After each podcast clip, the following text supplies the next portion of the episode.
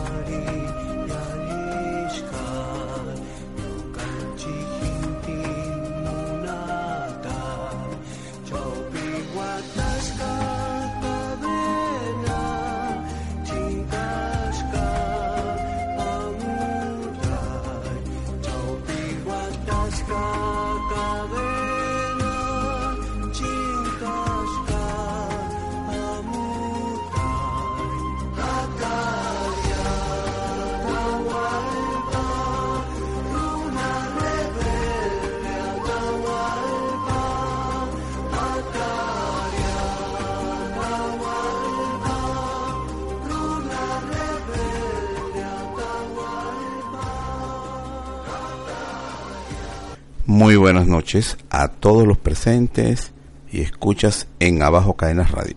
Prosiguiendo con los agravios de Colombia a Venezuela, del escritor Marcos Marco Antonio Angeli. Como le he venido hablando sobre el libro, tengo que hacer una mención aquí muy importante. Son dos párrafos que nos enseña un poco eh, de lo que es el contenido y de la intención del libro y de esta Si un país se presenta en todo momento dispuesto a ceder, listo a entregarse, si no tiene más tesis que la conciliación a todo trance, si no tiene más palabras que la fraternidad, aun cuando haya recibido los mayores agravios, ese país está destinado a desaparecer a espaldas del derecho internacional. Lauriano Gómez expresidente de la República de Colombia. Y el otro párrafo que comparto con ustedes del escritor, porque es muy importante. Por último, Puede haber personas que crean que señalar los agravios de Colombia hechos contra Venezuela sea incitar a una guerra entre dos países, nada más lejos de nuestra intención. La guerra es el último recurso, como la cirugía en la medicina. La guerra es justa cuando es necesaria, aunque se requiere de un gran esfuerzo de voluntad para conservar la serenidad después de tanto daño como nos ha causado los políticos de Bogotá. Yo agrego los propios venezolanos, políticos venezolanos, quienes después, de, después del agravio ocasionado con su lenguaje meloso dicen ser nuestros hermanos, y los ofendidos también. La intención de estas modestas crónicas es simplemente dar a conocer algunos de los muchos prejuicios sufridos injustamente por la política expansionista colombiana y la incapacidad y desidia de nuestros gobernantes, políticos, empresarios y hasta pueblo. Despertar conciencia para defender lo nuestro no es patriótico silenciar las actitudes inamistosas de Colombia. ¿Dónde está la dignidad nacional? Escrito el 27 de mayo de 1993. El capítulo que a continuación os relato es el cuarto y tiene esta frase de inicio, pues, esta cita de inicio. La modestia no aplaca jamás a un enemigo, lo hace por el contrario más insolente. Juan Vicente González. El laudo arbitral dictado el 16 de marzo de 1891 en Madrid por la reina regente de España dice en su preámbulo los territorios en litigio forman una ancha zona que, partiendo más al norte de los 12 grados de latitud, en la península de La Guajira, en cambio, se fijó más tarde arbitrariamente el límite en Castilletes, que está a los 11 grados, por lo que Venezuela pierde cerca de 5.000 kilómetros en La Guajira y 135.000 kilómetros en la margen izquierda del Orinoco. Este laudo perjudicó a Venezuela en todas sus aspiraciones, así en La Guajira como en San Faustino, en la línea del Sarare, Arauca, Meta y sobre todo en la región del Orinoco, Río Negro y Caciquiare. El historiador Pablo Ger, verdadero centinela de la dignidad nacional, al referirse a su obra, tengo que hacer una salvedad aquí. El profesor Pablo Ger nació en España. fue un padre jesuita. Llegó a Venezuela y bueno, se dedicó al estudio de la territorialidad, la historia pues de, de los derechos territoriales de Venezuela. Fue profesor en la Universidad Central de Venezuela y llegó a ser doctor en historia. Bueno, este profesor luego se eh, colgó los hábitos y se casó con una venezolana de apellido, creo, si no mal no recuerdo, de Febres Cordero. Bueno, este profesor llegó ya bastante, yo no digo avanzada edad, pero ya llegó siendo una persona adulta, pues ya un sacerdote. Dedicó, desde que llegó a Venezuela, dedicó su vida al estudio de los derechos territoriales, documentales, no a, repetir historias. Este hombre se dedicaba sus años sabáticos y se iba a los archivos de India en España o al Foreign Office en Inglaterra a buscar los documentos, los documentos constantes y sonantes, a sacar copia de los documentos de los derechos territoriales de Venezuela. Porque todo eso se perdió en la guerra, en la guerra por la independencia y en otras tantas guerras que hubieron en Venezuela durante, desde 1830 hasta 1906 por ahí aproximadamente, donde el país era un caos, todo el mundo se alzaba. Habían 20 presidentes, 20, 20 estados, 20 presidentes. Y entonces este profesor encontró, eh, dedicó esa parte de su vida y recopiló para Venezuela, siendo, habiendo nacido en otras tierras, y, y se convirtió en uno de los más enconados defensores de la, de la defensa territorial y de la soberanía de Venezuela. E incluso, como un anecdotorio para ustedes, hasta el punto que este hombre este, se empeñó en defender los derechos territoriales de Venezuela, que él era un asesor de la Cancillería, era el empleado de la Cancillería de Venezuela. Y cuando llegó Carlos Andrés Pérez, se comenzó a discutir sobre los derechos de Colombia, ya abiertamente, en el Golfo de Venezuela. Tesis que él se, se oponía rotundamente basado en sus estudios. Bueno, cuando los colombianos se dieron cuenta que él iba a integrar la delegación de Venezuela para discutir, bueno, ya tenían varios años, imagínense usted, desde de Rómulo Betancourt ya tenían 15 años discutiendo sobre esa posibilidad de crear un condominio en el Golfo de Venezuela. Los colombianos le pidieron a Carlos Andrés Pérez, un hijo de colombiano, el único que no nació en Colombia, dicen que fue él, pero todos sus hermanos, tu mamá, papá, primos, abuelos, todo el mundo había nacido en Colombia. Pero el único que nació en Venezuela, entonces le tocó por casualidad, yo entre comillas, pónganlo, llegar a la presidencia de Venezuela por el Partido Acción Democrática. Se había convertido en el carga maletín de Rómulo Betancourt y eso le valió este, estar en el poder. Algo parecido como Nicolás Maduro. Cuando Chávez llegó y lo pusieron preso, de allí no se despegó.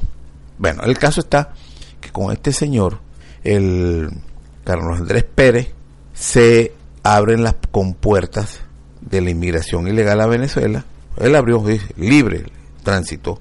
Eh, entramos al pacto andino y entre eso había el acuerdo de que no había que pedir pasaportes a los miembros del, del grupo del pacto, del pacto andino. Y los colombianos, como le dije, le piden a Carlos Andrés Pérez que, coño, que no incluyan las negociaciones a, Pablo Ger, porque, coño, ese hombre es muy, eh, es muy tenaz y, y, no es conciliatorio en las, discusiones, sino él es todos Venezuela, Venezuela, Venezuela. Entonces, bueno, ese ambiente así de una persona así tan radical como él, no conviene en unas discusiones entre hermanitos, entre hermanitos del alma y Carlos Andrés Pérez ha sacado a Pablo Ger de la comitiva a petición.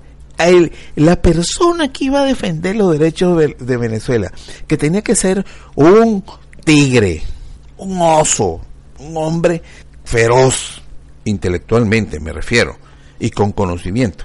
El mejor hombre que podríamos decir que teníamos en cuanto a técnico, en estudio de, la, de los documentos, no era político. Colombia pidió que lo sacaran. Y complacientemente Venezuela lo, eh, lo entregó, lo, lo, excluyó. Algo parecido ocurrió cuando fuimos al laudo a la, Corte Española y entonces vino un presidente y le dijo, mire, he dejado encargado a los colombianos de nuestros alegatos. Para que ustedes vean cómo son los políticos venezolanos. Es decir, una cosa es lo que se le dice al pueblo y otra cosa es lo que ellos hacen en cuanto a, la defensa de Venezuela.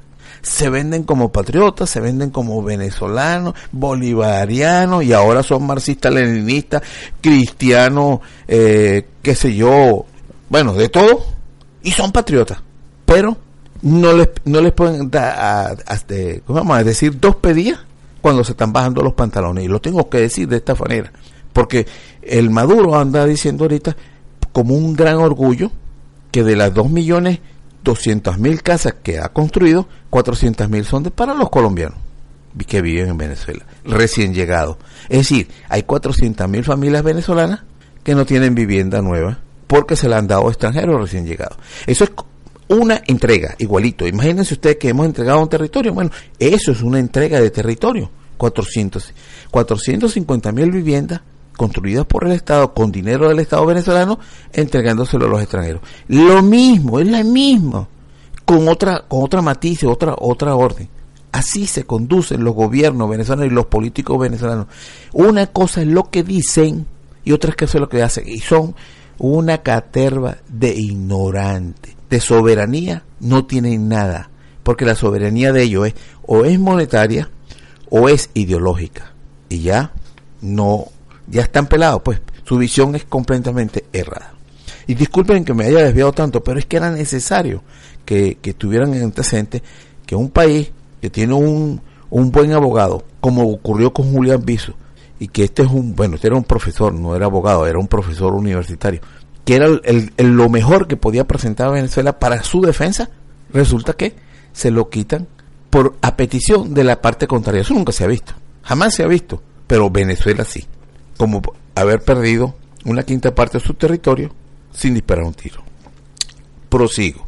Bueno, comienzo de nuevo aquí. Historia de Pablo Vejer, verdadero centinela de la dignidad nacional, al referirse en su obra El Golfo de Venezuela a los errores del laudo español de 1891, dice lo siguiente. Sí, pues la tierra del Cabo de la Vela, al igual que la del Golfo de Venezuela y del Cabo de San Román y otra hasta el Maracapana, se hallan junto a Santa Marta. Y se le concede a los alemanes a dar origen a lo que denominará la gobernación de Venezuela para descubrirla, conquistarla y poblarla. Fórmula de estilo de las capitulaciones. Es porque quedaban fuera de la gobernación de Santa Marta. Y en ese sentido, claro y preciso, se ha de entender la fórmula desde el cabo de la vela, el fin, e, del fin e límites en términos de dicha gobernación de Santa Marta. Conclusión don Justo Zaragoza, atribuyendo infundadamente a la Corte confusiones inexistentes, se dedujo del acto regio de la capitulación de 1528 los límites verdaderos de Venezuela, sino unos límites de unos límites ficticios. Ellos quisieron hacer ver que una cosa es, eh, confundir, pues, que los límites de una ciudad no son los límites de un, de como decir, de un estado, de un condado. Entonces, por eso es que presentan esa, esas actas de la ciudad, de Río de la Hacha, y no el, los planos de lo que sería la capitulación de Venezuela desde Río de la Hacha hasta eh, Maracaibo y el otro lado de la, de la, de la orilla. Pero esas son las cosas y la astucia que utilizaron los colombianos en, ante el árbitro cuando no había ni siquiera defensa de Venezuela. Como dijera el doctor Agustín Ascanio Jiménez representa para Venezuela un despojo territorial, que es el más grande que haya sufrido pueblo alguno en la historia, aún como consecuencia de en, contiendas bélicas. Además, dicho laudo, por enseñar puntos inexistentes como comienzo y parte del alineamiento, representa una sentencia inejecutable frente a la cual, dentro de una sincera actitud procesal, Venezuela no ha decidido, no debió acatarla, o cuando menos ha, debido solicitar ante el juez la aclaratoria pertinente. Es decir, es inejecutable el, trazado de la frontera, porque señala puntos que no existen, pero no, eso no fue lo que ocurrió. Y este van a ver las circunstancias que, que vivió Venezuela, y de eso se ha aprovechado Colombia muchísimas veces. Los sucesivos gobiernos venezolanos de Anduesa Palacio, Crespo e Ignacio Andrade, dice el doctor Eduardo Hernández Carsten, en vez de repudiar el fallo despojatorio de 1891, emanado de un gobierno sobornado, un árbitro arbitrario, arbitrario y corrupto en uso legítimo de la autoridad soberana, han debido desconocerlo. Lejos de esto, nuestra Cancillería comenzó a poner en práctica una política de componendas. Mire, y esto es una tristeza, pues, de nefastas consecuencias ulteriores al ofrecer a Colombia navegación fluvial y otras concesiones de tránsito por el territorio venezolano, si concedía parte del mismo territorio despojado. Colombia, continuó Hernández Carten, no estaba dispuesta a ceder nada a un país pobre, arruinado por sus guerras civiles de gobiernos inestables e incapaces. Bogotá era un centro de poder económico y diplomático, cimentado en pésimas condiciones de, orden social, pero como siempre, con dirigentes de claros objetivos expansionistas hacia Venezuela y sin escrúpulos de ninguna naturaleza para continuar obteniendo de concesiones en concesiones porciones de nuestro suelo. Sobre las inescrupulosas maniobras realizadas en Madrid por el contubernio Colombo español, narra el coronel Aquiles López Sánchez lo siguiente, ¿qué sucedió en este fallo? Venezuela mandó una representación ante la corona con documentos de propiedad de las tierras que les correspondían. Colombia mandó también una comisión, pero la delegación nuestra en España llegó un momento en que no tenía ni cómo pagar el hotel en que vivía. En cambio, la Comisión de Nueva Granada estaba provista no solo de documentos, sino de dinero. Para esa época, nuestro muerto el rey, la reina María Cristina, que todos sabemos era una, una persona que no estaba muy cuerda, tenía como, eh, como confesor al, al fraile Sol y Delfonso, que era muy amigo y adoraba al pueblo de Colombia. Colombia había galardonado a la reina María Cristina por intermedio del diplomático Julio Betancourt con valiosos regalos de arte precolombino, joyas y esmeraldas. El desmembramiento de Venezuela tuvo otro gran premio. El plenipotenciario Carlos Holguín, ya aparece un Holguín en los, en los problemas limítrofes. Eso es una familia nefasta para Venezuela una familia colombiana, estamos hablando de hace dos, ¿cuánto? Cien, ciento y pico de años, 130 años por ahí. Luego fue presidente en agradecimiento por los favorables del laude de 1891, le obsequió el invalorable tesoro de 123 piezas de oro de la colección de las quimbabas, exhibida en la exposición de Sevilla en 1992. Exitoso un fallo publicado por el general colombiano Rafael Uribe Uribe, donde hay revelaciones comprometedoras de los medios de soborno que Colombia puso en práctica en los asuntos del laudo español y de las fuertes sumas erogadas con tal fin. En el país vecino no dejaron de publicar este folleto, no lo dejaron publicar, donde aparecía pues esos señalamientos esos documentos donde habían sobornado al juez español, o la reina, pues. Si el laudo español de 1891 fue el más grande e injusto despojo territorial hecho a Venezuela, fue también un acto de la mayor desvergüenza española. Mi, querido amigo nos dice también, y de la mayor desidia de los líderes políticos venezolanos, porque en vez de asesorarse, actuaban como cobardes, tratando de, de negociar un tratado o la, la implementación de un tratado que a todas luces era írrito y además, eh, digamos, desvergonzadamente, eh, eh, diríamos, hecho con astucia y trácalas por parte de Colombia. Pero es que nosotros le dimos pie a eso. El presidente Guzmán le dijo a ellos que ellos quedaban en representación de nosotros, porque él necesitaba irse a pasear a París o a gozar por allá, porque él se creía afrancesado. Él creía que, que, que su, su realeza, su estilo, su vida, su ser, era de un de una alcurnia muy alta y, no podía estar en esas cosas, ¿no? Y, eso de, de, estar eh, discutiendo sobre territorios que a aquel poco le importaba. Así es, así es la gente de Venezuela, pues, los políticos venezolanos se llenan la boca que son patriotas y son mentiras, eso es falso. En la práctica se ve. Mire, pasamos al capítulo 5. Introducción, pues. Yo no confío en los traidores de Bogotá, Simón Bolívar. Pero yo no sé cuándo diría esto, ya, pero lo digo sinceramente, porque él es responsable, en cierta forma, de que, bueno, la oligarquía prácticamente copó todo el gobierno de, de Colombia, la Colombia de Bolívar, pues. al punto de poner al inecto ese traidor de Santander como vicepresidente. 1891. En este año, el barco armado colombiano, La Popa, agredió a naves mercantes nacionales en el puerto venezolano de Tucacas, en La Guaira, eh, perdón, en La Guajira, La Guajira. 1893. El ministro de España en Caracas informaba en nota número 166 del 24 de noviembre a su gobierno lo siguiente. Me parece que en Colombia no hay mucho, no hay gran interés en conservar la Guajira. Así sospecho que pudieran dejársela a Venezuela, con tal de que ésta le asegure la libre navegación en el Orinoco. Esto demuestra la preferencia y el interés de España por Colombia. Bueno, le voy a decir, cuando le entregamos esa quinta parte de territorio, que injustamente la Corte le entregó más a Colombia de lo que pedía, de lo que aspiraba, Venezuela le entregó la libre navegación a Colombia en el Orinoco.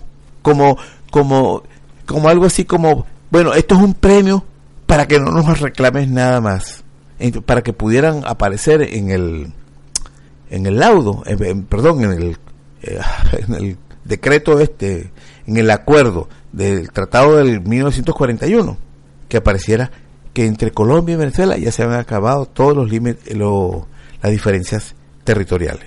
1941. Tremenda mentira.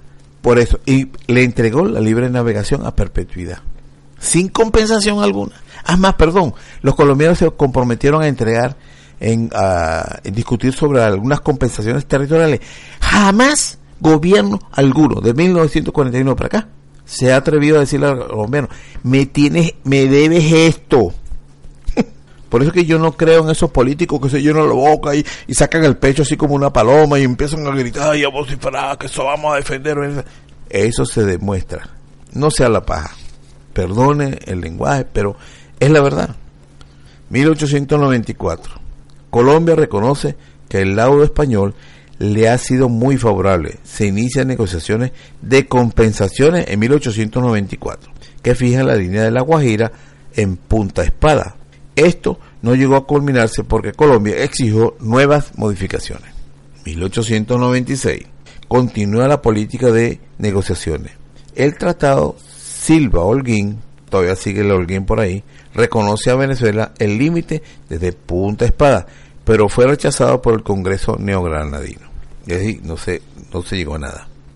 1898 el acuerdo suscrito el 30 de noviembre de 1898 entre Santiago Briceño por Venezuela y Luis Carlos Rico por Colombia designó una comisión mixta para el deslinde de la línea fronteriza establecida en el laudo. En el artículo 11 se dice este disparate y lo aceptó Venezuela. Escúchenlo bien, es una cosa increíble.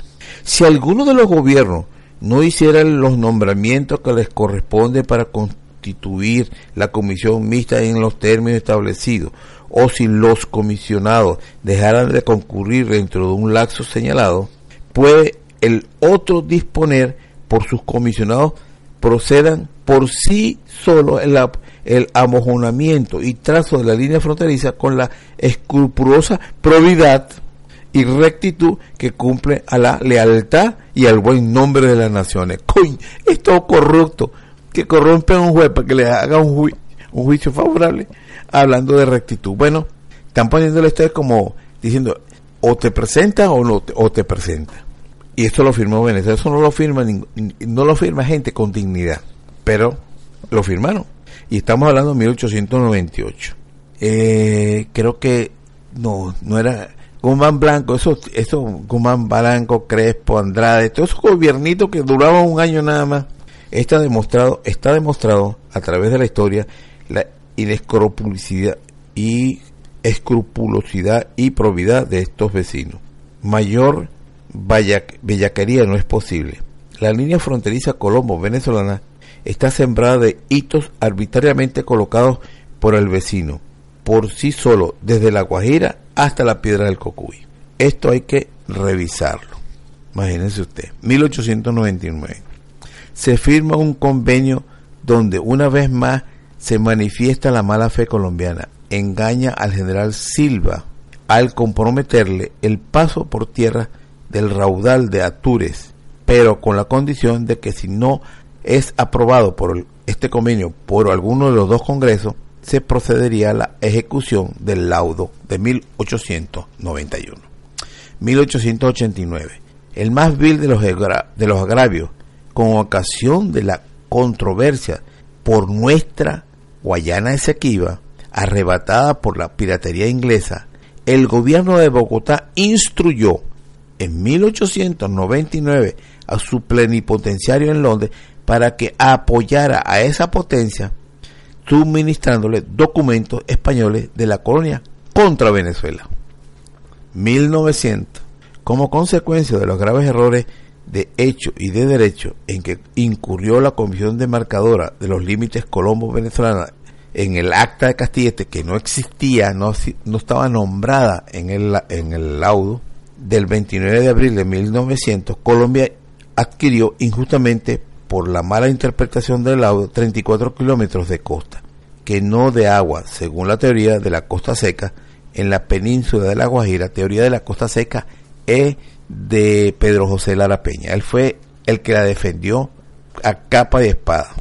Y demostrando, un, este sí era un abogado, un abogado que, bueno, aparte de eso, defensor de la integridad territorial de Venezuela, y se dedicó, a, pero cuerpo y alma, a buscar evidencia de que hay muchos puntos fronterizos en el mundo en donde un estado tiene costa, pero no agua, y otro estado tiene, llega sus aguas hasta la costa, pero no tiene la tierra. De lo demostró, pues.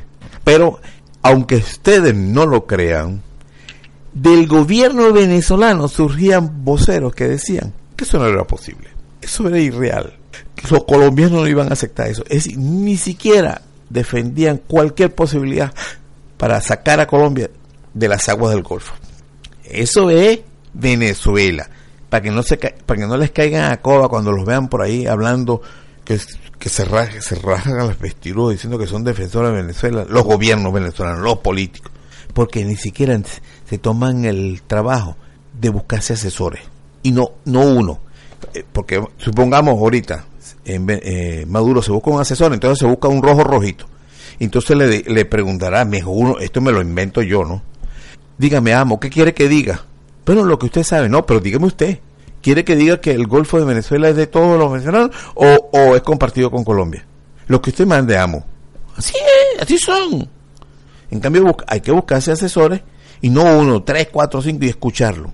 Para ver, yo me iría por el que, el que tiene más argumentos y el que es más defensor de la integridad territorial. Pero eso no ocurre en los gobiernos.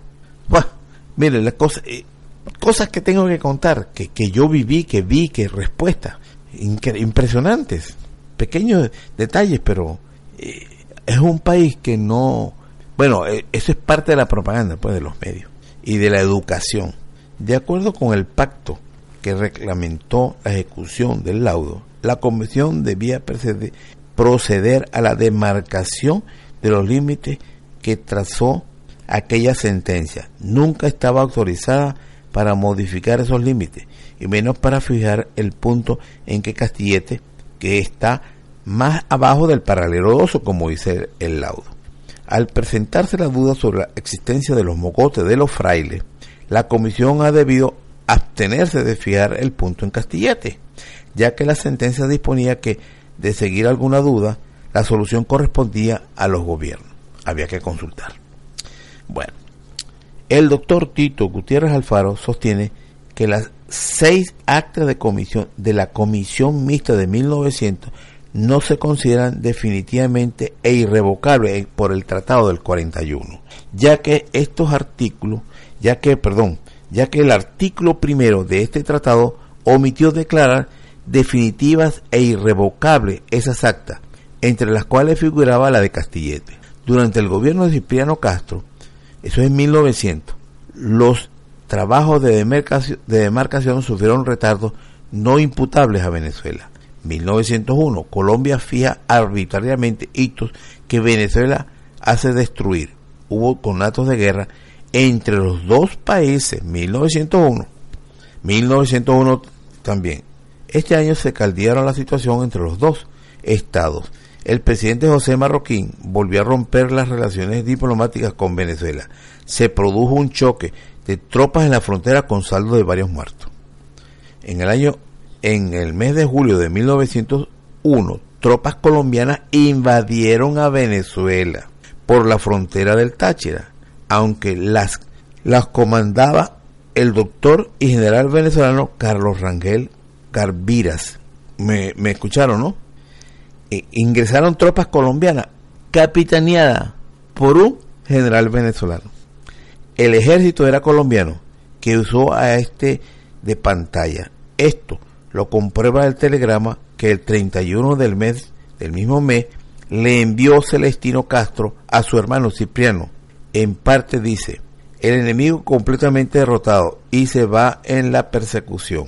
El ejército revolucionario casi en su totalidad se compone de batallones colombianos organizados. Los muertos, heridos y prisioneros que recogieron venían vestidos con el uniforme del soldado colombiano.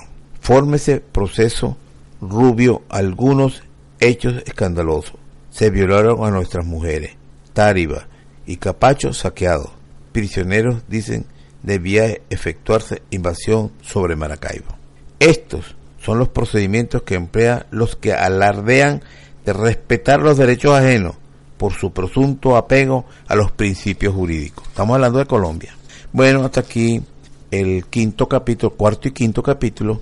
Podría seguir, pero no quiero hacer cada capítulo esto más extenso porque siempre hago mis comentarios.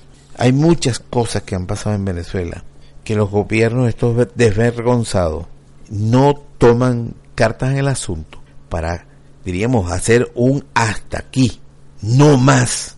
Y cuando se presentaron esos hombres que eran capaces de defender la integridad territorial de Venezuela, y no solamente, diríamos, la parte territorial, sino económica, política, militar, entonces tuvieron grandes confusiones mentales porque no sabían si seguir los dictámenes de la ideología del comercio o de la defensa patriótica de su territorio, como le ocurrió al gobierno de Hugo Chávez y de Maduro cuando vemos que están contrabandeando dinero, medicinas, alimentos, repuestos de vehículos hacia Colombia, pero en cantidades impresionantes que ellos mismos inventaron el, el término bachaqueo, como los bachacos. Imagínense una colonia, eso era espantoso, la, toda la frontera, vaciando los almacenes, comercios venezolanos. ¿Por qué? Porque en Venezuela los productos eran más baratos. Y no se paró eso, porque la visión era ideológica. Ah, se están llevando la comida de Venezuela porque es más barata para alimentar a los pobres de Colombia. Cuando eso se afianzó, entonces creó dificultades al venezolano, que es la responsabilidad número uno de los gobiernos. Llámese Chávez, llámese Maduro. Su responsabilidad es velar por la seguridad y el bienestar de los ciudadanos venezolanos, no de los de los marxistas, de los de los camaradas, no de todos los venezolanos y de la integridad territorial de Venezuela primero. Es su responsabilidad. No tienen la constitución y las leyes del país, no le dicen quizás, tal vez, un 50%, un 60%. Le dicen, es total, es su única responsabilidad. El país. No tienen otra y no lo han cumplido a cabalidad porque los predomina el criterio ideológico, la ideología política o económica, el lucro. Hasta un próximo capítulo. Se despide de ustedes Felipe Torrealba.